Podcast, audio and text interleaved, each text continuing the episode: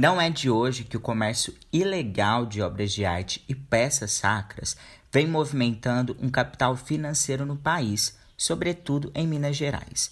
De acordo com o sistema de justiça brasileiro, são usados dois instrumentos de proteção: o registro e o tombamento. Em entrevista para a rádio TJMG, publicada no dia 2 de fevereiro de 2021, o promotor de justiça Marcos Paulo de Souza Miranda relata que Minas Gerais já perdeu 60% dos seus bens sacros.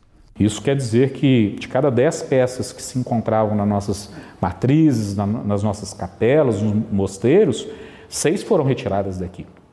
E os principais destinos no Brasil são São Paulo e Rio de Janeiro. Em conversa com Fabiana Martins Souza, que é museóloga do Museu Arquidiocesano de Arte Sacra da Arquidiocese de Mariana, ela comenta sobre o desaparecimento de obras de arte ou peças sacras na região dos Inconfidentes. Sim, existem peças desaparecidas na região devido ao grande valor histórico que essas, essas peças representam.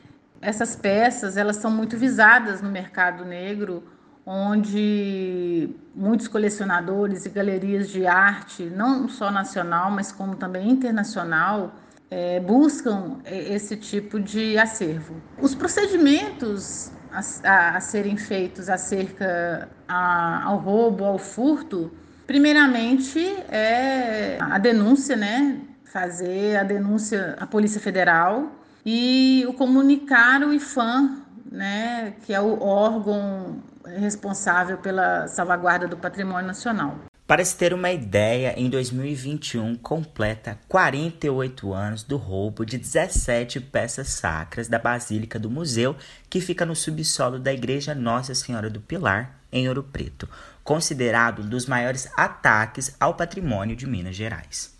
Para a Rádio Real, repórter Fernando Paniago.